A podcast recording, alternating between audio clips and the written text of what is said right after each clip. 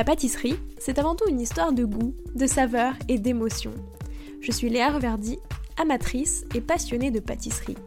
Mon défi, vous emmener avec moi à la découverte de ce qui fait vraiment un bon dessert. L'objectif ultime, trouver la recette parfaite qui fera fondre vos papilles à coup sûr. Vous êtes sur le point d'écouter un nouvel épisode de Papilles. C'est le podcast qui part à la rencontre des meilleurs chefs pâtissiers pour comprendre l'émotion et les saveurs qui les animent au quotidien lorsqu'ils créent leur dessert d'exception. Après cet épisode, à vous de laisser libre cours à votre imagination et de créer les desserts aux saveurs qui vous ressemblent tout en vous inspirant des meilleurs. Bonne écoute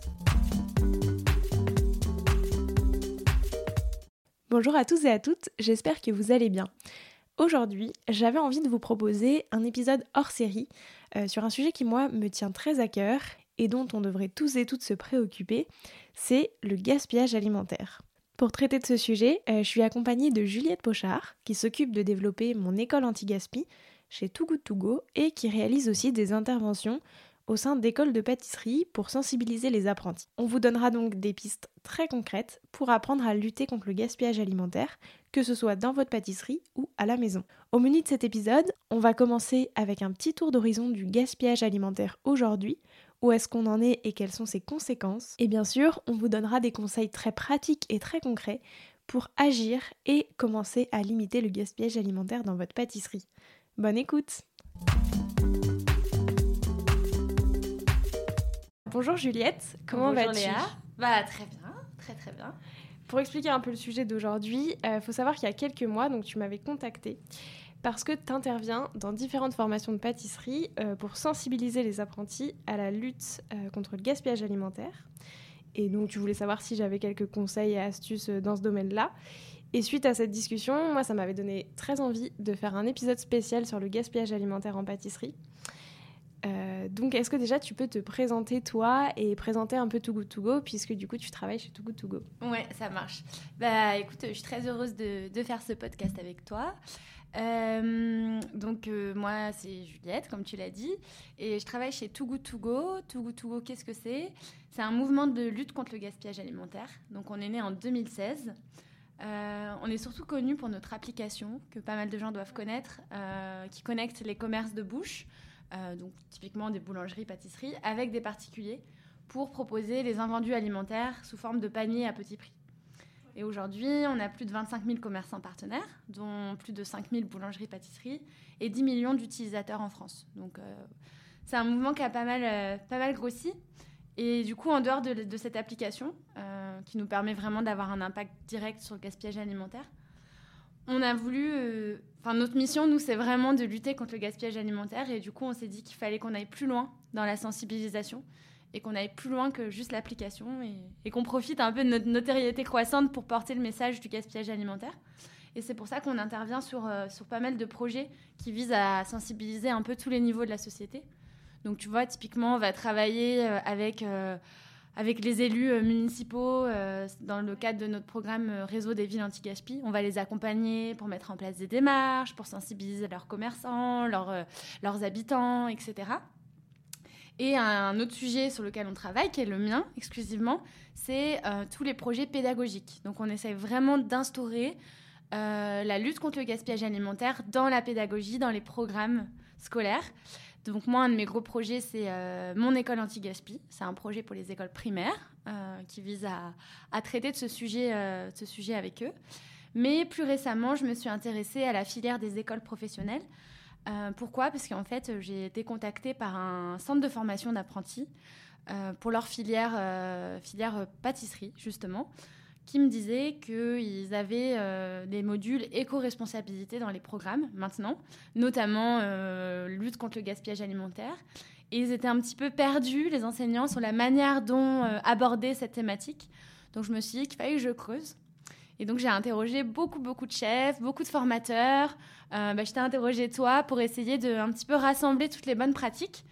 Et suite à quoi, bah, je suis intervenue dans divers centres de formation. Et euh, ma plus récente intervention, c'était à l'école Ferrandi. Euh, voilà, donc c'est un projet qui se, qui se monte petit à petit. Voilà. Justement, pour commencer, actuellement à l'échelle mondiale, tu vois, où est-ce qu'on en est exactement du gaspillage alimentaire? Alors, il y a encore beaucoup de choses à faire. Euh, les chiffres sont assez alarmants. Je pense qu'on n'en a pas toujours conscience. Mais dans le monde, il y a 40% de la production mondiale de nourriture qui est gaspillée. Donc 40%, c'est près de la moitié. Donc je te laisse imaginer, c'est vraiment énorme. Et si je te prends juste l'exemple des fruits et légumes, qui est la catégorie d'aliments la plus gaspillée, c'est près de la moitié de la production mondiale qui part à la poubelle tous les ans. Donc c'est euh, juste euh, c'est juste euh, pas possible. Et en France, on, a aussi beaucoup de travail à faire parce qu'on est sur des chiffres euh, assez similaires, euh, les 40%. Et, et, je te donne un chiffre aussi. En France, on a chaque Français chez nous, tous les ans, on gaspille 29 kilos de nourriture, dont 7 kilos de nourriture encore emballée. Ouais, c'est ça. C'est même pas a posteriori. Comme les fruits et légumes, par exemple. Est-ce que c'est avant même qu'ils soient utilisés? Enfin, tu vois, des fruits et légumes directement cueillis Ouais, bah sur les fruits et légumes, effectivement, tu as plusieurs. Euh, enfin, sur la production alimentaire en général, hein, mais si on prend l'exemple des fruits et légumes, tu as du gaspillage à différentes étapes. Euh, donc, je te prends euh, l'exemple de la pomme. tu vas avoir du gaspillage au niveau de la production.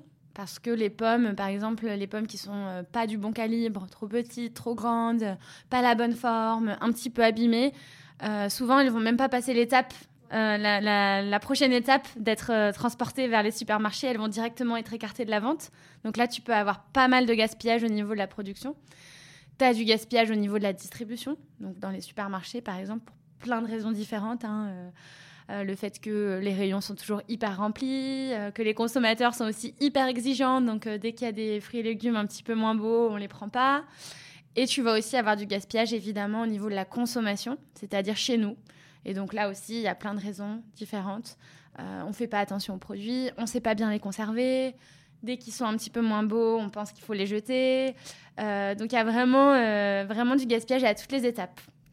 c'est clair. Et si on pense plutôt, tu vois, au secteur de, de, la pâtisserie ou en tout cas de la gastronomie, enfin, tu vois, des, vraiment des commerces de bouche, comme tu disais tout à l'heure, où est-ce qu'on en est? Est-ce que c'est les mêmes chiffres ou est-ce qu'il y a une plus grande majorité du gaspillage alimentaire qui est plutôt effectué par des particuliers. Alors, si on prend euh, les chiffres, euh, les différentes étapes dont je t'ai parlé, hein, la production, la distribution et euh, le, la, pardon, la consommation, là où il va y avoir le plus de gaspillage, c'est au niveau de la consommation. C'est chez nous. Donc ça, c'est à hauteur de 33%. La deuxième catégorie, ça va être au niveau de la production. Et enfin, au niveau de la distribution, c'est un petit peu plus faible.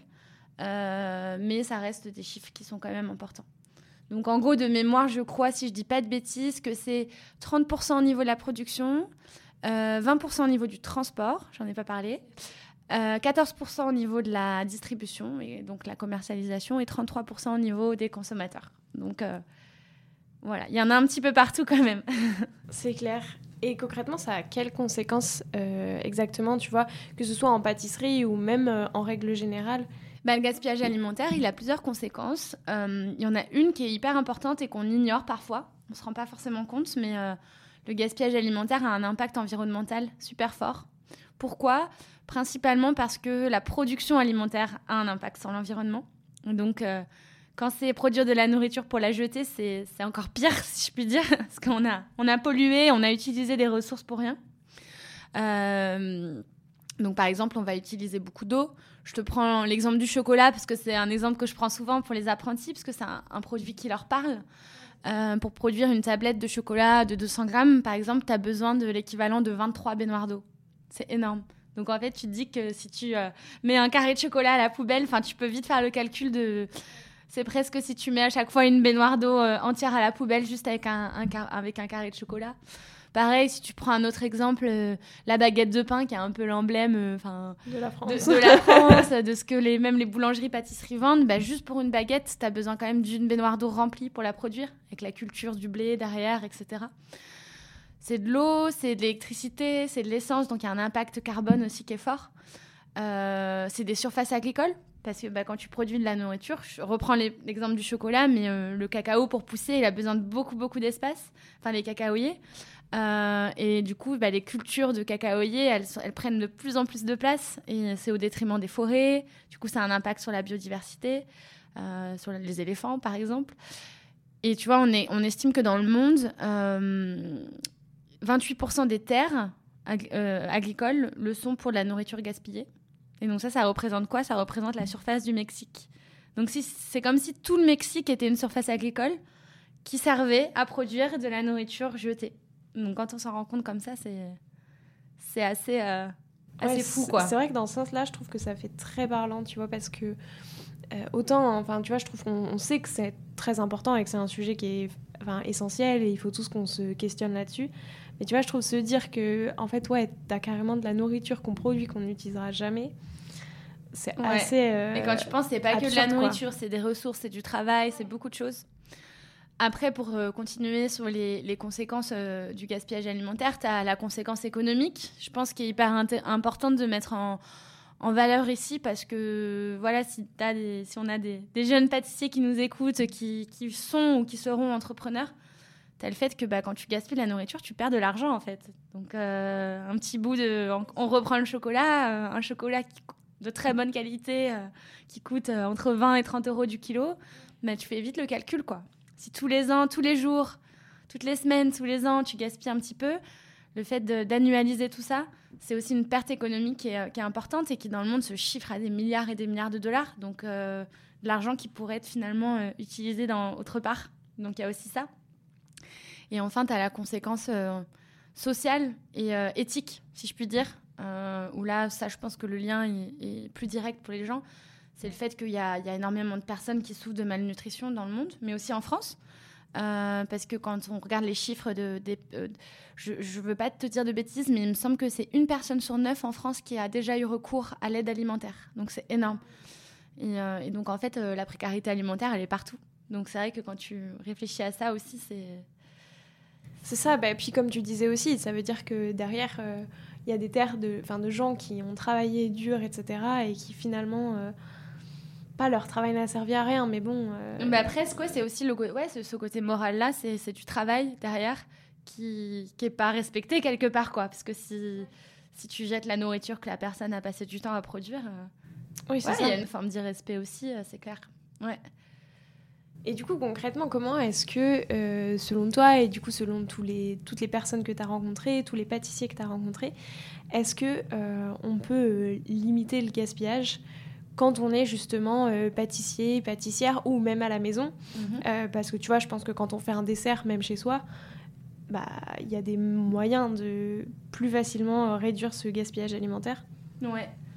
Bah, tu as, plusieurs étapes un peu pour réduire le gaspillage alimentaire en pâtisserie. Et moi, j'essaie toujours de les présenter selon un peu un entonnoir. en fait, dans la lutte contre le gaspillage alimentaire, tu as plusieurs niveaux. Euh, et pour moi, le niveau le plus haut, c'est la prévention. C'est-à-dire ne pas produire de gaspillage. Euh, c'est un peu comme ce qu'on dit avec les déchets. Le meilleur déchet, c'est celui qu'on ne produit pas. Donc j'ai essayé un petit peu d'organiser ça, euh, de d'abord parler de comment on peut prévenir le gaspillage en amont. ensuite, comment on peut faire au niveau de la production, donc quand on cuisine, qu'on a des restes, etc. Comment on fait à ce niveau-là pour, pour bah, utiliser le maximum de, de, de, de nos restes pour, pour faire d'autres choses. Donc un peu convertir euh, un peu ce qu'on a. Et enfin, tu as une dernière étape de la pyramide qui est euh, la gestion des invendus.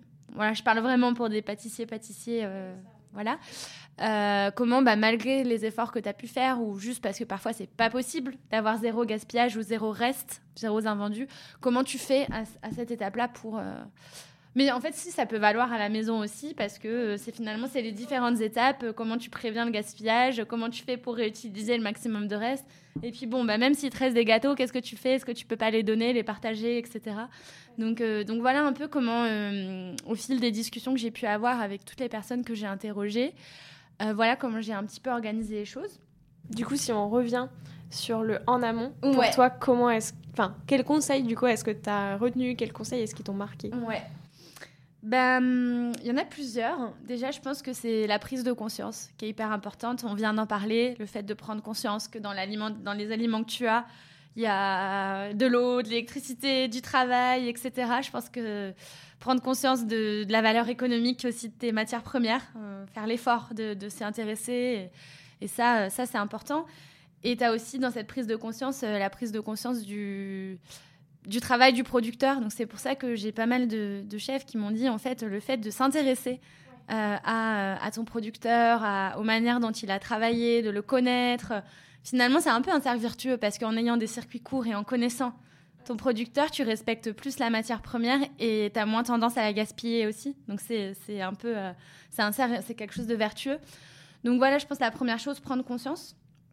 Dans la prise de conscience, il y a aussi, pour un pâtissier, euh, surtout au niveau professionnel, prendre conscience de, de la quantité qu'on gaspille. Souvent, et, même chez nous, hein, souvent, je pense que si euh, on t'interroge tu vas dire non mais moi de toute façon je gaspille presque pas, euh, moi par rapport aux autres ça va. Euh, même nous, tu vois, souvent on a des commerçants qui nous disent non mais nous on gaspille pas et tout. Et puis en fait quand tu creuses et tout, tu vois que c'est pas forcément le cas.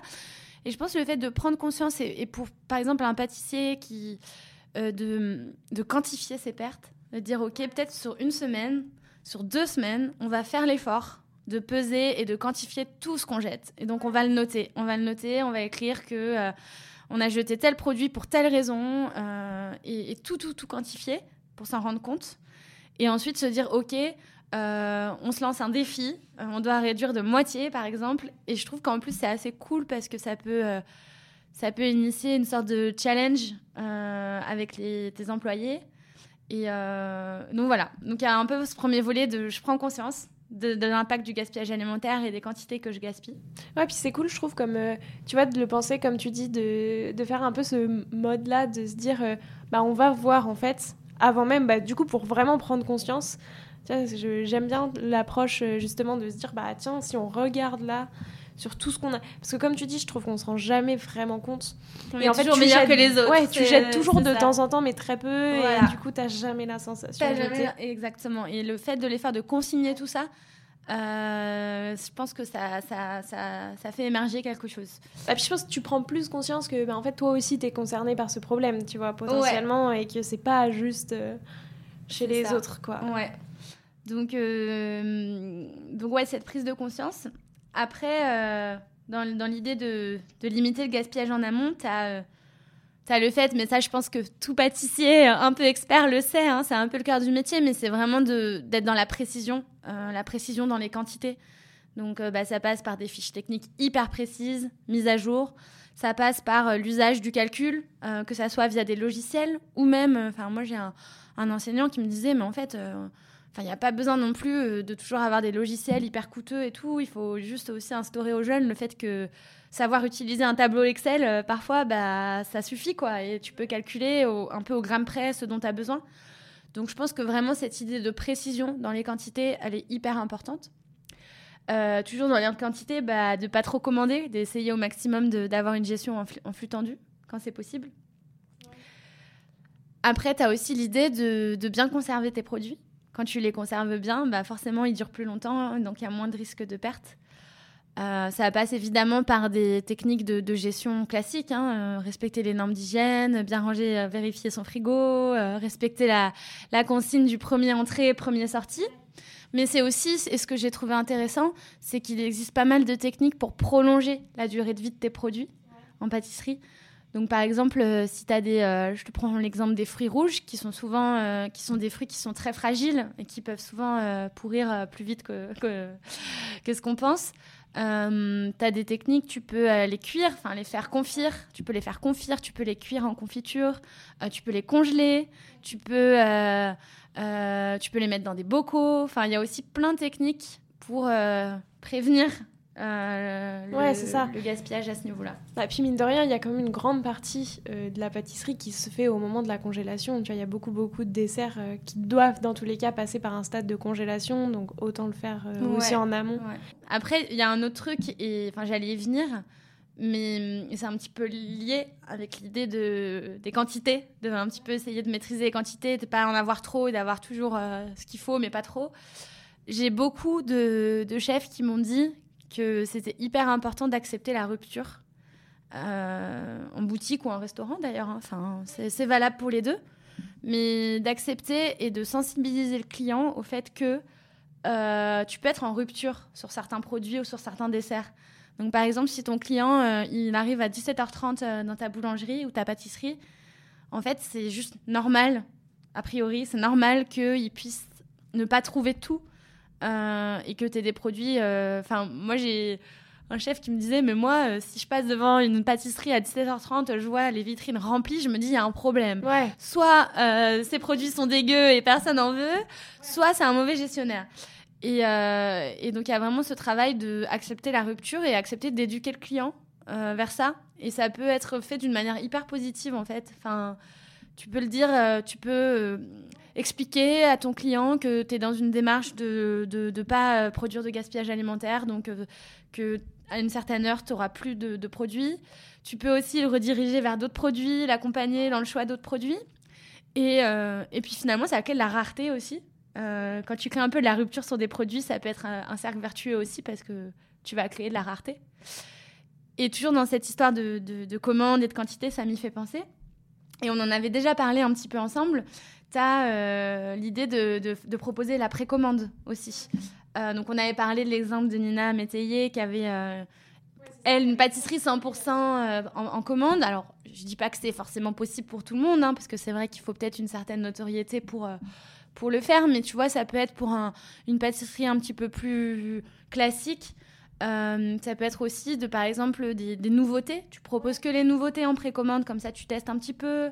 Ou alors c'est juste sur certains articles très spécifiques que tu vas le proposer. Et donc ça aussi, ça peut permettre de mieux gérer euh, ses quantités, ses stocks euh, et de prévenir le gaspillage. Non, puis c'est clair. Et puis je pense que de toute façon, comme tu le disais, je pense que la principale chose à faire, c'est d'éduquer le consommateur. Tu vois, moi, en fait, dans la plupart des échanges que j'ai eus, alors les pâtissiers de restaurants, c'est intégré depuis des années. Par contre, les pâtissiers boutiques, euh, tu vois, ils disent tous que c'est quand même un. Il faut éduquer le consommateur là-dessus, euh, sur notamment respecter la saisonnalité. Parce que, bon, ça, c'est un autre problème. Hein. C'est mm. pas forcément euh, lié. Enfin, c'est pas du gaspillage directement, mais c'est quand même un problème écologique plus global. Et tu vois, il y en a plein qui disaient, bah moi j'ai certains clients qui arrivent en décembre pour te demander une tarte aux fraises. Et euh, bah comme tu dis, tu vois, faut juste les éduquer en leur disant, bah non, euh, c'est pas possible, c'est pas la saison, euh, reviens. mais tu peux le faire de manière super positive. Et puis il faut penser que, que tout ça, tout ce discours que tu as et ta stratégie, il faut le voir comme un avantage concurrentiel et comme un atout dans ta communication. c'est toute une question de comment tu présentes les choses, mais je pense que, que ça peut vraiment être un élément différentiel. Et tu vois, euh, je prends l'exemple de, Benoît Castel, que tu connais peut-être, qui est un chef pâtissier connu euh, à Paris. Euh, lui, il a misé beaucoup de sa stratégie de communication sur l'anti-gaspi, justement. Donc, il a créé, par exemple, un, pain qui s'appelle le pain d'hier et d'aujourd'hui, si je, si je me dis, si je dis pas de bêtises, où en fait, bah, il utilise du pain sec de la veille, qui remixe en poudre et qui remet dans une nouvelle préparation. Pareil, il a une tarte tatin où en fait il utilise tout le tapum, le trognon, euh, les pépins, les épluchures pour euh, faire son nappage. Et en fait, il communique tellement bien dessus. Euh, même le nom, pain d'hier et d'aujourd'hui, tu vas sur son site, tu regardes comment c'est mis en valeur.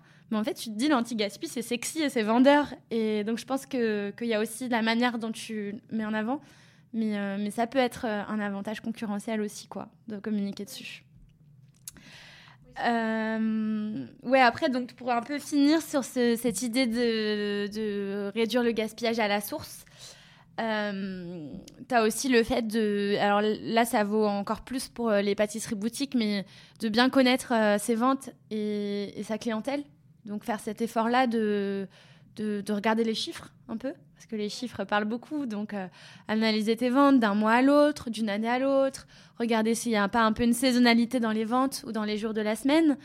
Euh, regarder si les impacts extérieurs, que ce soit la météo ou que ce soit d'autres événements, ont un impact sur ta production et sur ta vente.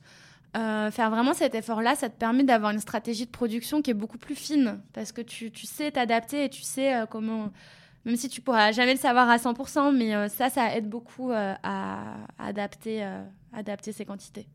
Ouais, c'est vrai. Mais puis, c'est vrai que je pense que, en fait, c'est ça, c'est que de l'analyse et on en revient au tableau Excel où je pense que il faut un bon tableau pour pouvoir tout quantifier, tout te dire, ok, ça, ça fonctionne, ça, c'est mieux. Ouais.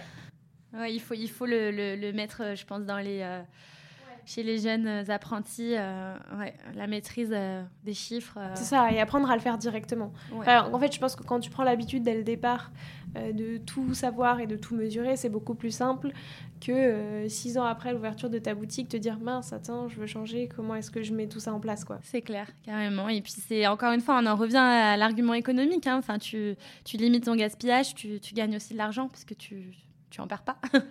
Donc du coup, je pense que ça, c'est un message qui est important à faire passer euh, aux jeunes chefs d'entreprise. C'est clair. Du coup, tu disais, donc ça, c'est plus pour la partie en amont. Ouais. Euh, après, sur le pendant et pendant la production, quel, euh, quel conseil est-ce que tu as eu? Alors, je les ai résumés en, trois, en trois blocs.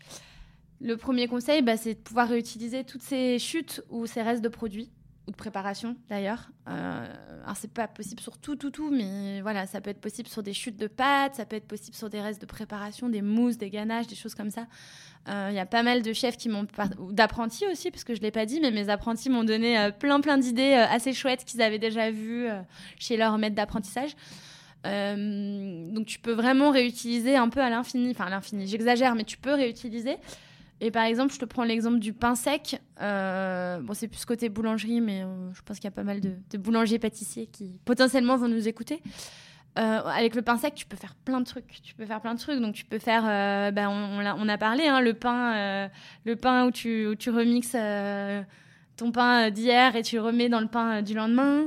Euh, tu, peux, euh, tu peux faire des cookies, tu peux faire des muffins, tu peux faire... Euh, tu as même un chef qui m'a parlé, qui me disait qu'il utilisait le, pain en poudre pour le mettre dans le fond des moules, pour, sur ses gâteaux, pour que ça devienne un peu plus croustillant. Enfin, tu peux vraiment faire plein de choses. après, tu as les, les traditionnels croissants aux amandes, etc.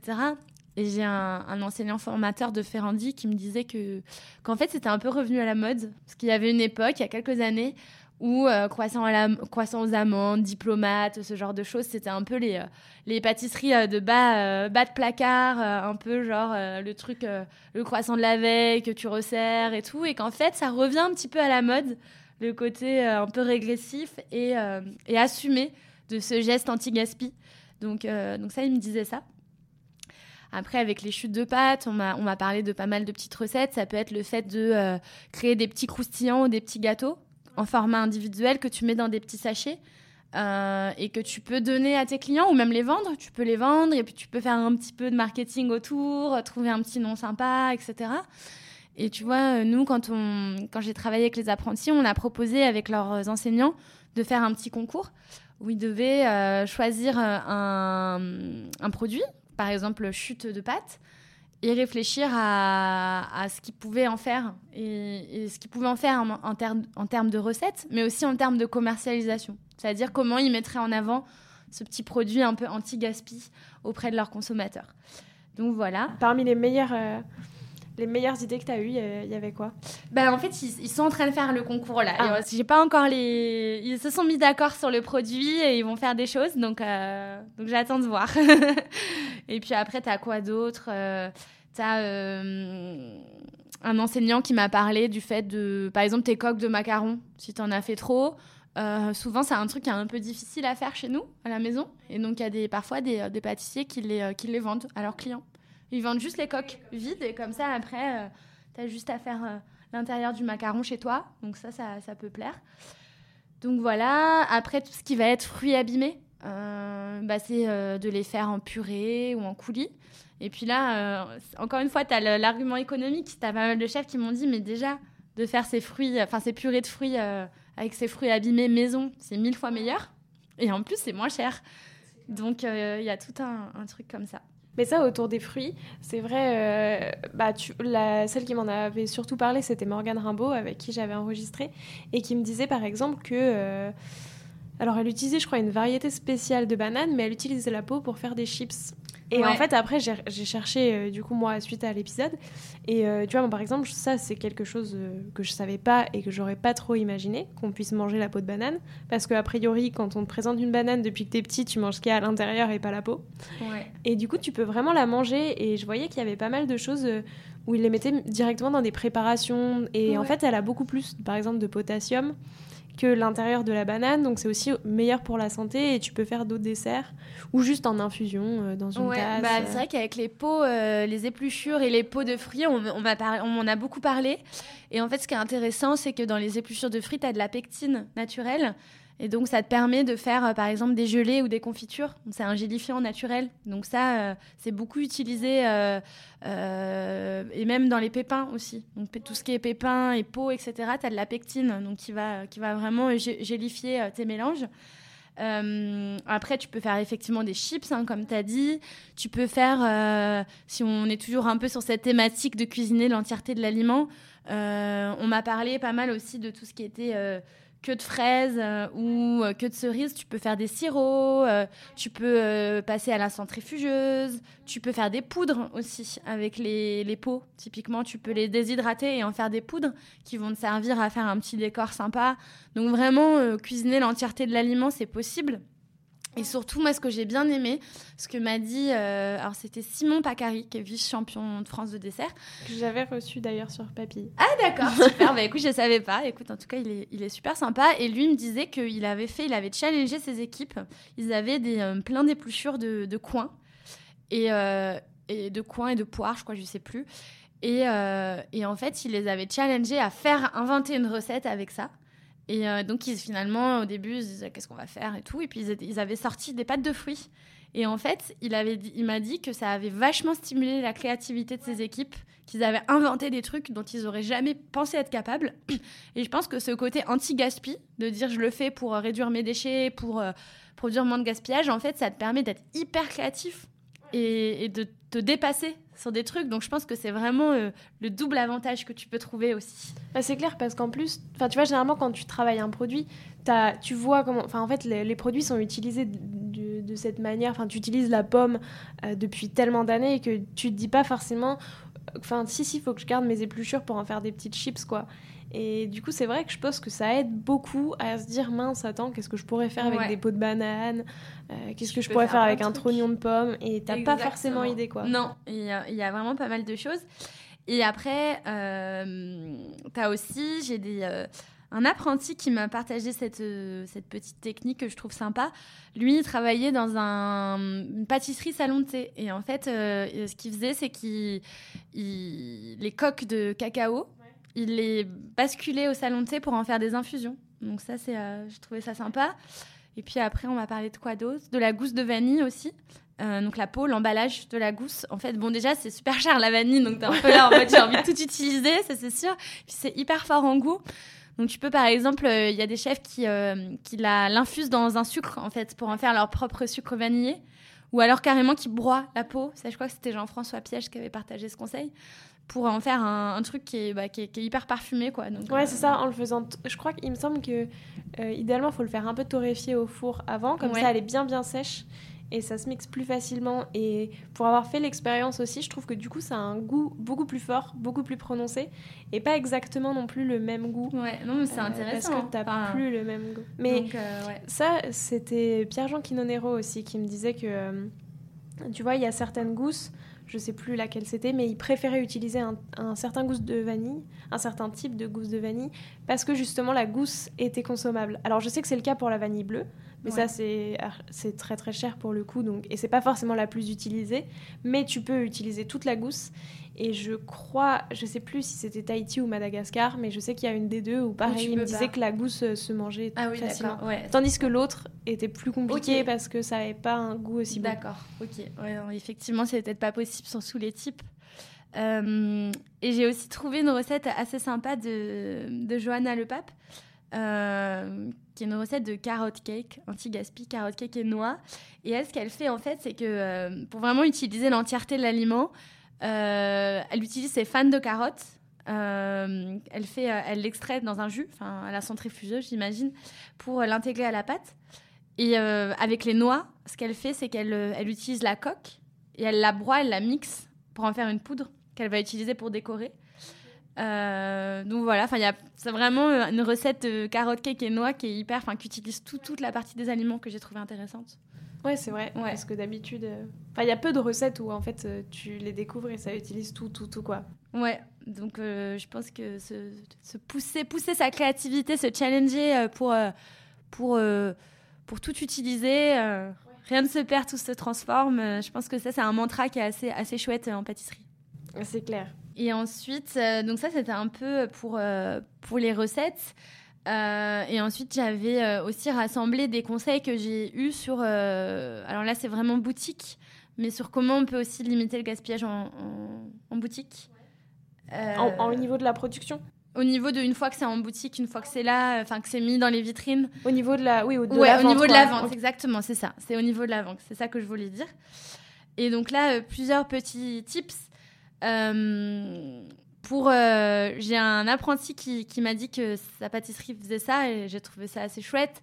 Euh, pour euh, eux savoir quel gâteau était de quel jour, enfin pour être sûr que bah, les produits, les gâteaux qui sont de plus anciens, tu les pousses à la vente et tu fasses un roulement qui, qui ait du sens, bah, eux, avaient un système de pastilles en chocolat. Donc, en fait, c'était des pastilles en chocolat qui avaient différentes couleurs, ou alors une de chocolat blanc, une de chocolat noir, je sais pas. Et en fait, ils les apposaient sur les pâtisseries pour savoir que, ok, celle-là, elle date de tel jour. Et du coup, ça favorise aussi un roulement, euh, un roulement des produits.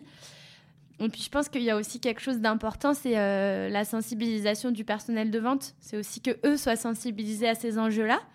Euh, niveau euh, bah, limiter le gaspillage et euh, enjeux aussi économiques, et que eux puissent être toujours dans la démarche de bah, proposer, proposer le produit qui, qui va arriver un peu plus à, à date. Et je pense qu'il y a un truc hyper important aussi, et qu'on on ignore peut-être souvent, c'est que je pense que le professionnel, comme le pâtissier, a un rôle à jouer dans la sensibilisation dans la propre information du consommateur. On en a un peu parlé quand on parlait de la rupture, etc. Mais je pense aussi que c'est important pour le pâtissier d'accompagner son client dans la consommation de son, de son gâteau ou de son produit, en lui expliquant par exemple comment conserver euh, le gâteau, comment le déguster pour une dégustation optimale, comment le garder, où, euh, à quelle température, etc. Et je pense que ça, c'est le rôle aussi du professionnel, d'éduquer le consommateur sur, euh, comme on l'a dit tout à l'heure, il y a 33% du gaspillage qui se fait au niveau de la consommation. Si le professionnel peut accompagner le client dans, pour limiter cette dernière étape, bah, c'est chouette aussi. Là, on a balayé un petit peu la chaîne de production, de vente, etc.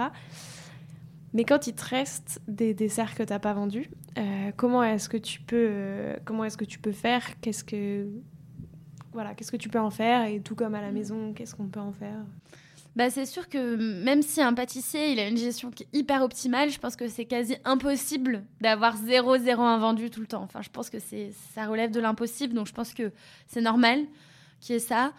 Euh, et donc là, tu as plusieurs solutions qui existent. Euh, alors, tu as évidemment le don alimentaire, hein, qui, enfin, nous, en tant que Soukou Togo, on, on, travaille hyper étroitement aussi avec les assos et on, veut vraiment pousser le don, euh, qui est super important. Et, euh, mais euh, ce qu'il faut savoir, c'est que le don, il n'est pas toujours possible en pâtisserie. Euh, parce qu'en fait, dans la législation, il y a des produits, les produits hypersensibles sont interdits au don alimentaire, normalement. pourquoi? Parce que tu vois des produits à base de crème pâtissière ou de chantilly, par exemple, c'est des produits qui sont trop sensibles. Et donc, quand tu donnes, c'est la, après c'est l'association qui est responsable de, du produit. Et donc, c'est euh, des produits qui sont un peu sensibles et souvent, ils les acceptent pas. Donc, en fait, tu peux pas toujours tout donner aux assos. C'est pas toujours possible. Euh, il y, a parfois, y a parfois une autre contrainte aussi, c'est que tu as certaines associations qui peuvent pas se déplacer pour des volumes qui sont euh, sont pas assez gros, ou alors qui vont avoir des contraintes logistiques, qui vont pas être en mesure de venir chez toi tous les jours à la fin de la journée pour venir récupérer tes invendus. Donc c'est pas toujours possible. Et c'est là où, nous, Togo Togo, finalement, on s'insère un peu comme complémentaire au don. En fait, Togo Togo, c'est un système de... Euh, le consommateur achète euh, les invendus à prix réduit. Donc, comme c'est le consommateur qui achète, il y a un transfert de responsabilité, si tu veux. Et donc, il n'y a aucun souci à ce que dans les paniers, il y ait ces produits-là, type produits à la crème, etc. Donc, ça, ça permet, euh, ce système de vente à prix réduit permet de, pallier, euh, ces, problématiques. Mais après, nous, on a, si tu veux, un peu digitalisé la solution en permettant la géolocalisation, en permettant tout ce, ce process facile. Mais on n'a pas non plus inventé le concept dans le sens où depuis des années-lumière, tu as des boulangeries-pâtisseries qui proposent en fin de journée les produits, des produits à prix réduit. Ça, ça se fait beaucoup. Euh, à moins 50% sur tous les produits euh, de 17h30 à 19h.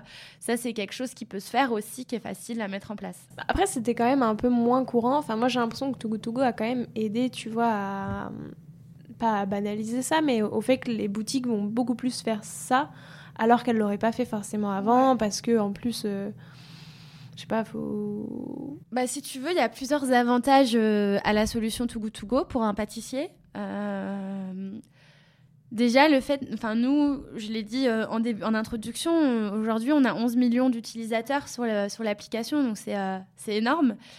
Et, euh, et, en fait, c'est du coup, Too Good To Go, ça devient à la fois une arme anti-gaspi, mais aussi une vitrine quelque part pour, pour le professionnel, parce qu'il il y a plein de gens qui n'auraient peut-être jamais connu le commerce ou la pâtisserie sans Too Good To Go, et donc en fait, ils découvrent comme ça. Et c'est intéressant parce que ça génère aussi de la fidélisation et des ventes croisées. Donc il y a beaucoup de, gens qui viennent chercher leur panier et puis en même temps ils en profitent pour acheter euh, leur baguette du soir ou alors euh, ils reviennent plus tard pour acheter leur gâteau d'anniversaire. En fait ils ont découvert aussi les produits. Donc ça c'est intéressant.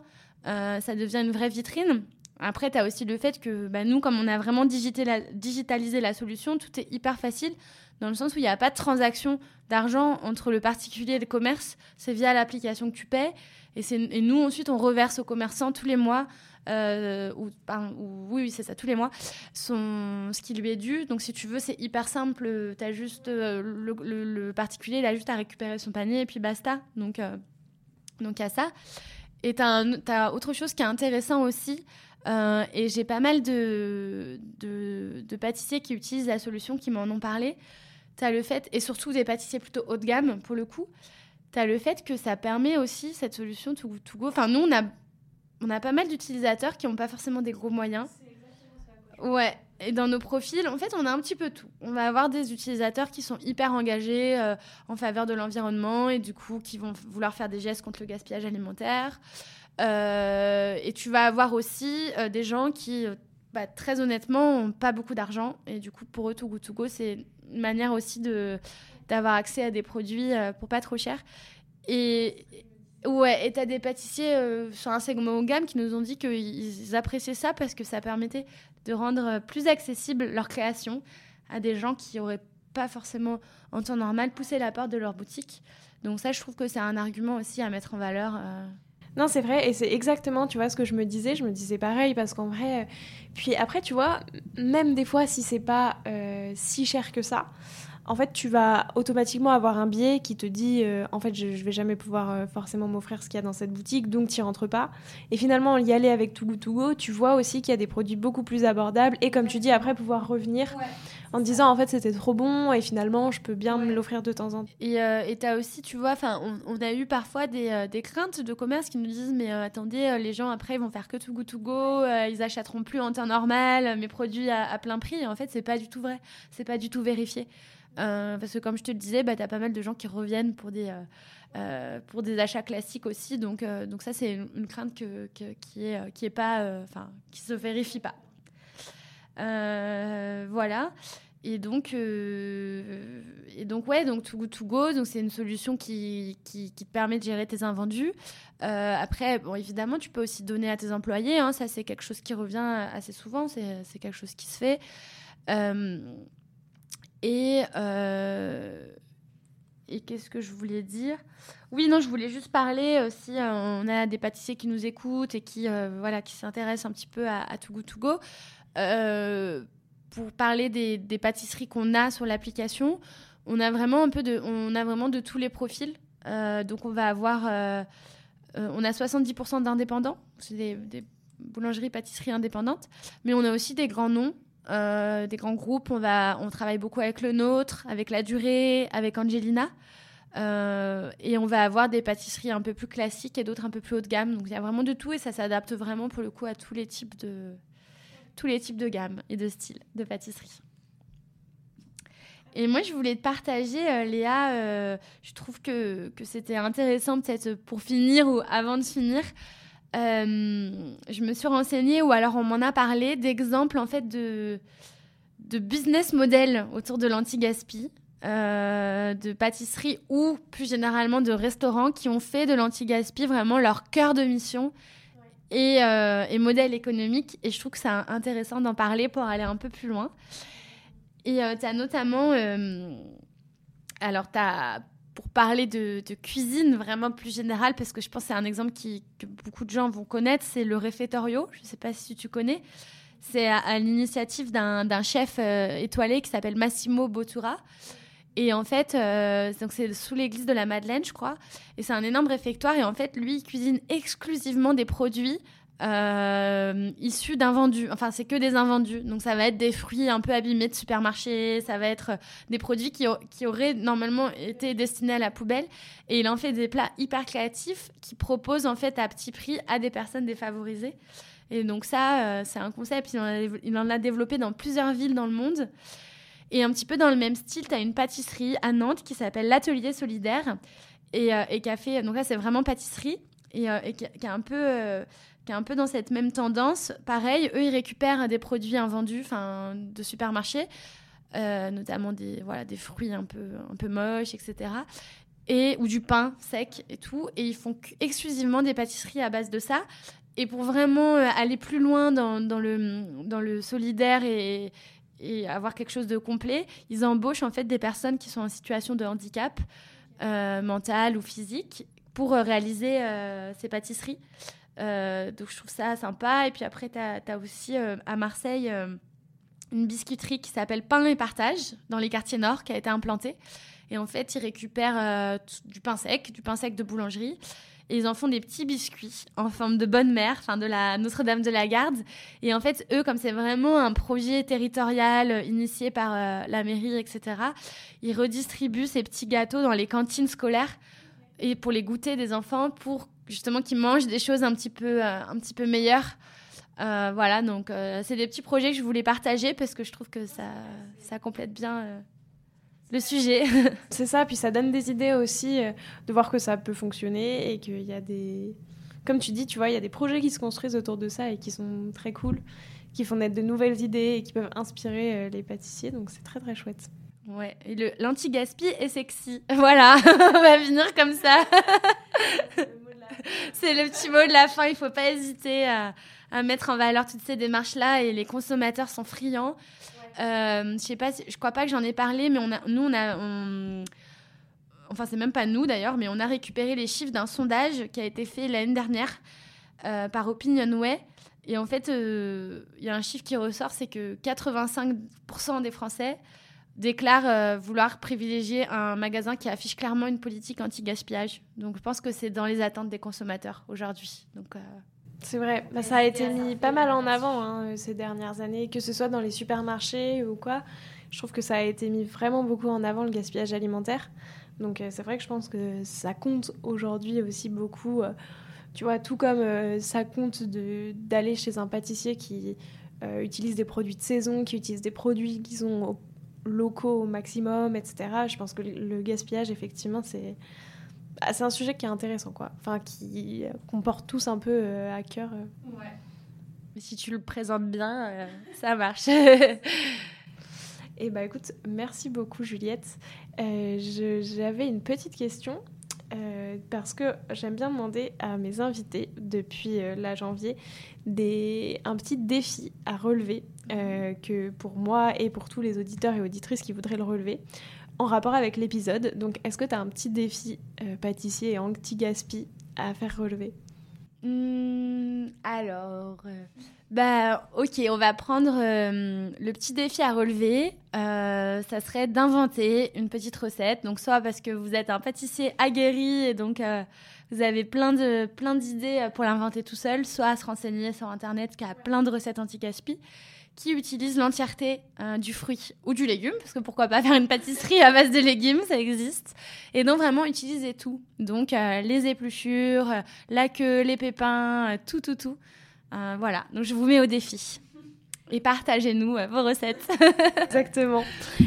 pour finir, est-ce que tu aurais deux, trois astuces un peu pour bah, résumer un peu tout cet épisode? Et puis tu vois bah voilà, finir avec des astuces très concrètes et peut-être pour nous aider aussi à, réaliser ce défi. Euh, alors, je sais pas si c'est pour aider à réaliser le défi, mais euh, je peux peut-être essayer de synthétiser de manière hyper euh, rapide un peu tout ce que j'ai dit, parce qu'il y avait beaucoup d'infos, un peu les cinq, les, les, cinq grands points à retenir. Premier point, c'est la prise de conscience. Donc, prenez conscience que le gaspillage alimentaire, c'est un impact beaucoup plus large que ce qu'on pense. Et prenez conscience qu'on gaspille plus que ce qu'on pense nous. Donc, que ce qu'on pense tous. Donc, rendez-vous compte un peu de tout ça et, ça initie la démarche. Après, la deuxième astuce, c'est euh, la clé, c'est de ne pas produire de déchets et de gaspillage, donc euh, avoir une bonne gestion. Donc, grâce à ça, c'est euh, déjà, c'est déjà un peu le B à bas.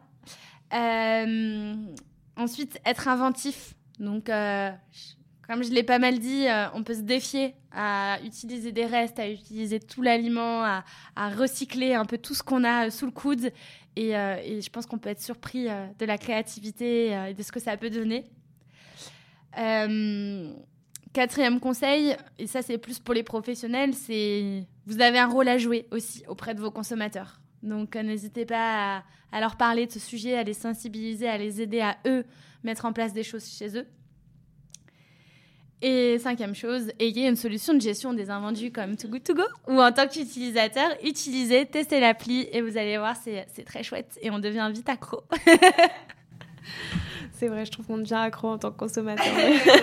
Parce que c'est des paniers surprises, donc du coup, tu sais jamais trop ce sur quoi tu vas tomber. C'est vrai, d'ailleurs, ça, je trouve que, tu vois, comme tu disais, pour découvrir des nouvelles pâtisseries, euh, genre même découvrir un, dessert en particulier, comme justement, c'est, tu sais pas ce qu'il y a dedans, ça peut être assez chouette. Exactement, ou alors euh, si tu as des paniers d'invendus d'imprimeurs, de, de fruits et légumes, parfois tu te retrouves avec des fruits et légumes que tu connais pas trop, ou que tu jamais trop cuisiné, tu vois. La dernière fois, je me suis retrouvée avec plein de fenouilles. Ah, mais qu'est-ce que je vais faire avec du fenouil? J'en mange presque jamais. Et en fait, ça te pousse aussi à te à aller chercher des recettes et tout. Donc, euh, ouais, pour découvrir des nouveaux trucs, c'est assez cool. Effectivement. Bah écoute, en tout cas, merci beaucoup pour cet épisode. Euh, ça m'a fait très plaisir parce que je trouve que c'est un sujet qui est super important à aborder.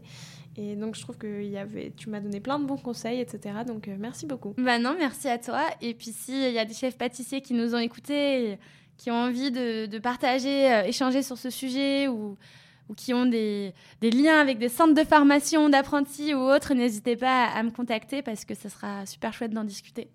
Ouais, je mettrai tous tes contacts. Trop bien, merci. J'espère que cet épisode hors série vous a plu. Euh, si c'est le cas, je serais ravie de vous en proposer d'autres qui vous permettront de comprendre certains aspects de la pâtisserie et peut-être euh, de voir comment agir vous aussi à votre échelle sur différents sujets. D'ailleurs, s'il y a un sujet que vous aimeriez bien que j'aborde, n'hésitez pas à me le dire, euh, ce sera un vrai plaisir. Et puis si vous aimez Papille, alors vous pouvez aussi euh, me laisser 5 étoiles et un joli commentaire, que ce soit sur Apple Podcast ou sur Spotify. Ça m'aide beaucoup et ça me fait toujours énormément plaisir de lire tous vos commentaires et vos retours. Sur ce, je vous dis à la semaine prochaine en compagnie de Jeffrey Cagne. Prenez soin de vous.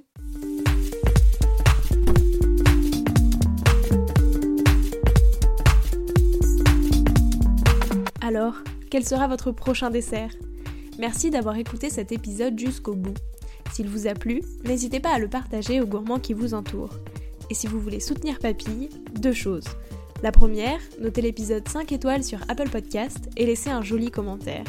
La seconde, vous rendre sur papillepodcast.com, sans oublier le S de papille, et vous abonner à la newsletter pour être prévenu de la sortie des prochains épisodes et des articles que j'écris régulièrement. À bientôt!